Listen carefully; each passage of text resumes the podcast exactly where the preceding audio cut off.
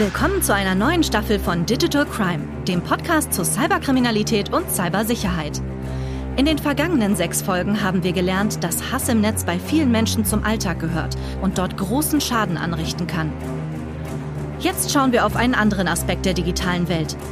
Die Verbrechen, die tagtäglich und oft unbemerkt im Netz begangen werden.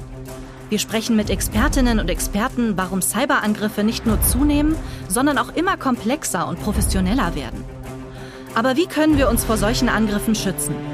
Was können wir tun, wenn wir selber betroffen sind? Und wie kann ich als Privatperson meine Daten schützen? Thema der ersten Folge ist eine der spektakulärsten Kriminalfälle der letzten Jahrzehnte, SolarWinds. Weltweit waren hunderte Unternehmen davon betroffen. Trotzdem blieben die Täter, zumindest aus strafrechtlicher Sicht, bis heute verborgen. Also kommt mit uns auf digitale Spurensuche.